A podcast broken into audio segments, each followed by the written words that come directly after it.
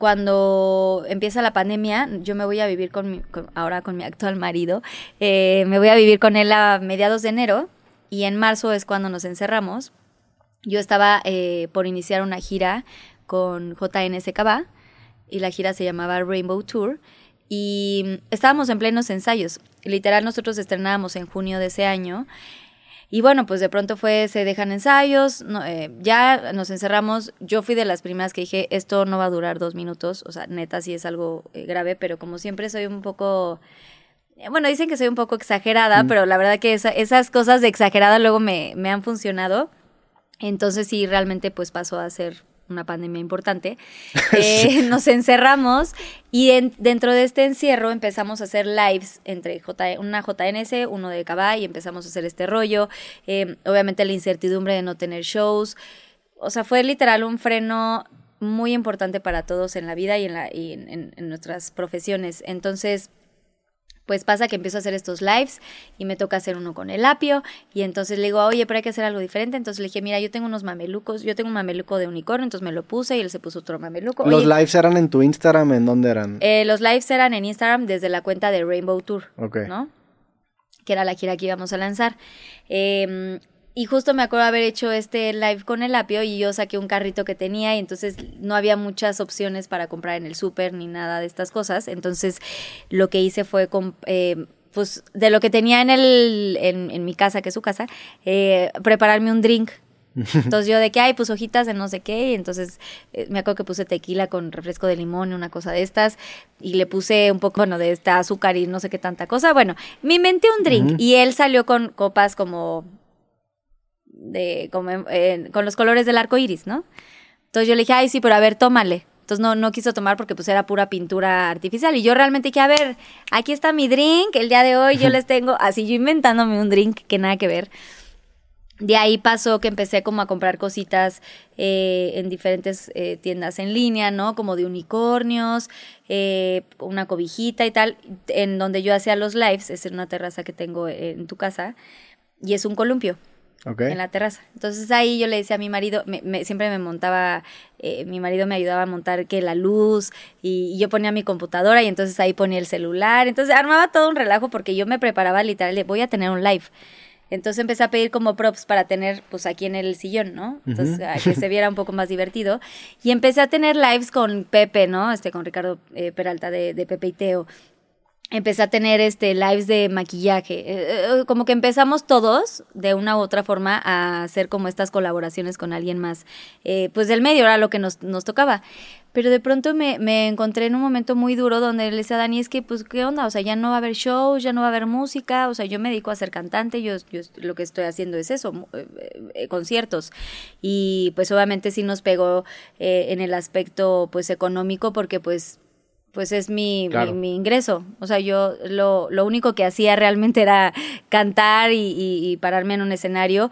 Obviamente tengo otras eh, cosas muy pequeñas, este fuera del medio que, que, que también tengo un ingreso de esos medios pero realmente mi fuente de ingreso importante pues es los conciertos, la música. Y entonces... Y más hoy en día que la música depende mucho también de los shows en vivo, ya sabes, esa venta de discos, esos discos de oro ya no existen. Sí, ya no existen los discos de oro, entonces ya, ya, ya todo cambió. ya, no hay, ¿no? Los discos ya no hay una disquera, ajá, o sea, nuestra disquera es, este, en este caso Bobo Producciones, ¿no? Este, ya los tiempos han cambiado muchísimo. Entonces yo le decía a Dani, ¿qué hacemos? O sea, ¿qué voy a hacer? ¿Sabes? Y llevaba ya un tiempo, que esto es, o sea, punto y aparte de, lo que te voy a contar, llevaba como un tiempo donde quería hacer algo diferente, donde quería conectar mucho más con las mujeres, con las personas, pero sobre todo con las mujeres. Eh, tengo como una necesidad importante de mm, transmitirles parte de mis vivencias personales. He tenido relaciones tóxicas, me han puesto el cuerno, etcétera, pero también como muy, em, situaciones que me han pasado en la vida y que quiero compartir con, muchas mujeres de, lo que, de lo que soy hoy, del por qué todo el camino que recorrí, todo lo que tuve que pasar y que esa es como una cosa que quiero hacer mucho después. Pero tenía esta necesidad de conectar con este público y que creo yo que estando en el grupo no me no tenía muy claro no sé cómo decirte, o sea, como que dentro de mi target, donde estaba mi target de, no sé, de seguidores o de, eh, de, esta gente que, que, está, que me sigue, eh, realmente no tenía, no encontraba realmente como un nicho, ¿sabes? Obviamente la comunidad me ha abrazado muchísimos años eh, con la música y son gente que abrazo y que, que, admiro, que respeto muchísimo y que tengo esta conexión, pero había algo en mí que quería como compartirles, compartirles mis historias, compartir de dónde vengo, el por qué me pasan estas cosas y no había tenido como un espacio para comunicarlo. Y esto llevaba ya como dos años queriendo hacerlo, pero no sabía cómo. Obviamente antes de la pandemia fue esto. Y a la hora que empiezo a platicar con mi marido, ya en pandemia con estos lives, me decía, ¿te acuerdas que tú querías hacer esto y querías comunicarle a la gente? ¿Y qué opinas? Y de pronto, este, eh, ¿qué, eh, tal, hacemos un, un programa y yo, pero ¿de verdad crees que si la gente lo va a ver? y pues son los 20 mil nos que traemos en nuestra cabeza. Obviamente yo vengo de una escuela de muchas cosas que me pasaron, de muchas inseguridades en donde eh, no eras lo suficientemente buena eh, en tu trabajo, ¿no? En, en, el grupo y, y siempre hay gente que en el camino te pues te baja un poco la moral, la autoestima y te hacen sentir como que realmente no no vale tu trabajo o no o no sí, o sea, o no te reconocen tu trabajo ni tu esfuerzo. Entonces, crecí con esta escuela y con estos miedos y con estos tabús y con estas 20.800 tonterías que hoy en día de verdad, este, ya, si hablamos de eso ya sería como, o sea, literal canceladísimo todo. Em, pero crecí con esto, entonces yo quería de alguna forma comunicarlo de una, de, en, en, una parte mucho más íntima. Entonces ahí es cuando mi marido me empieza a decir, entonces nos juntamos con, él ya venía haciendo unas cosas en YouTube con otro programa que tuvieron, este, él y su socio Kike Switch, que por cierto les mando besos a Kike Switch y a, Danny Days, eh, ya habían hecho cosas para YouTube, ¿no? Estuvieron haciendo el frasco y estuvieron haciendo algunas otras cosas, eventos y tal. Entonces... No sé qué habían hecho el frasco. Sí, Ellos, ellos empezaron con el frasco, entonces yo dije, quiero hacer algo y, entonces como que ellos platicaron, me dijeron, oye, ¿qué opinas si, si hacemos esta cosa? Y yo sí. Y yo desde niña con mis amigas hacía el Pinky Promise. Con todas mis amigas era Pinky Promise que vírgenes hasta el matrimonio. Pinky Promise que no le vas a dar beso al que con el que acabas de salir. O sea, siempre me acompañó el Pinky Promise, pero no, nunca, de verdad nunca pensé que ese sería el nombre del programa. Entonces, em, ahí es cuando le ponemos este nombre.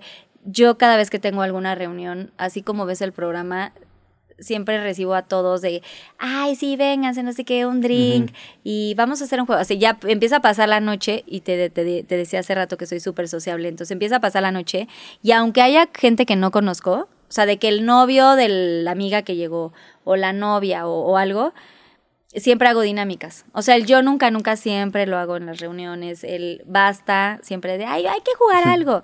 Eh, no sé, siempre empiezo a preguntarles, oye, si alguna amiga lleva por primera vez a su, a su chavo, ¿no? Este, y, y, está como que medio tenso, yo, a ver, dime tres cosas por las cuales te gusta estar saliendo con tal. Entonces yo ya sabes como momento súper incómodo, pero soy muy de esas y entonces como que siento que es una parte que, pues que es inevitable, porque aun cuando no... O sea, tú serías la persona que yo evitaría en reuniones. sin, seguramente, problemas. Seguramente, pero no sabes de verdad la gente cómo se la acaba pasando tan bien. Y, y, algo que me he dado cuenta, y no solamente yo, porque uno puede decir, ay, claro, güey, se la pasaron cañón. Este, literal la gente que va, o hasta mis, inclusive mis mismas amigas, es como, güey, güey, gracias porque rompiste el hielo y porque siento que mi amigo, este cuate estaba súper incómodo de ir a tu casa, o no sé, como que eventualmente me pasa. Y casi siempre, o sea, el 90% de las reuniones que hay con mis amigas siempre acaba siendo en mi casa. Porque siento que se hace una atmósfera muy padre, donde y no quiere decir que siempre como que saques las intimidades, pero acaba pasando naturalmente. Entonces, esto fue... O sea, es en tu casa porque te permite jugar ese rol más cómoda, ¿no? No, pero también en casa de alguien más. O sea, si es en casa de mis amigos, obviamente gente conocida, ¿no? No voy a llegar, tipo, si tú me invitas a una reunión con tus amigos, no voy a decir, oigan, a ver, yo nunca, nunca, no voy a aplicar el yo nunca, nunca, pero a lo que voy es con gente como eh, mis amigos o mis reuniones, amigos de Daniel, eh, siempre como que trato de que la gente, sí, me considero muy buena host. Ya. Trato de que siempre se sientan como en confianza. Güey, quédate hasta la hora que quieras, no te preocupes. Oye, ¿qué necesitas? Oye, ¿quieres que alguien te lleve? Siempre soy muy buena anfitriona. Entonces, parte de lo del, lo del proyecto de Pinky Promise fue eso, ¿no? O sea, además del nombre, que, que eso ya, ya vino un poco después, era como, claro, hay que hacer un, un programa donde la gente se entretenga, donde la, donde la gente pueda conectar con, con experiencias, porque en ese momento pues ahí vamos a tener invitados, pero yo tenía que contar algo de mí. Sí. ¿Cuándo fue el último, el último, live en donde dijiste ya después de este live? Yo creo que, el, de, el de Pepe, el de Ricardo Peralta, sí fue en ese. Y en ese me acuerdo que, que jugamos yo le dije a Pepe cuando empezamos a platicar, le dije, oye, me gustaría jugar yo nunca, nunca, me gustaría... Y él me dijo, pues yo tengo el basta, jugamos. Y le dije, oye, pero hay que también a ver si se puede karaoke. Yo soy mucho de karaoke, o sea, yo, o sea, literal, amo el karaoke y de hecho mi marido me regaló uno en mi cumpleaños. Que, que de hecho no lo podemos usar tanto porque los vecinos y ese departamento y la gente se queja. Sí, es un desmadre. Este, pero bueno, cuando podemos lo usamos. Y entonces ahí, de ahí es cuando sale todo el proyecto de Pinky Promise. Pero yo literal lo veía de que, güey, van a ser seis capítulos y ya. O sea, yo fui súper incrédula. Claramente ya traían, eh, Sensei Media traía el know-how de, de, del frasco, pero no, eso fue como un, digamos, experimento. O sea, no tenían tanto conocimiento de todo lo que pasaba en YouTube, de toda la monetización, de todos los este, patrocinadores y de todas 80 mil cosas que,